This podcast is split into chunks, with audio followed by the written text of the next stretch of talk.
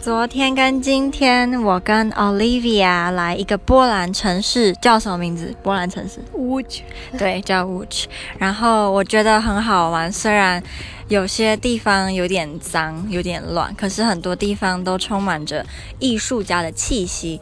What did you say to describe w u c h in general?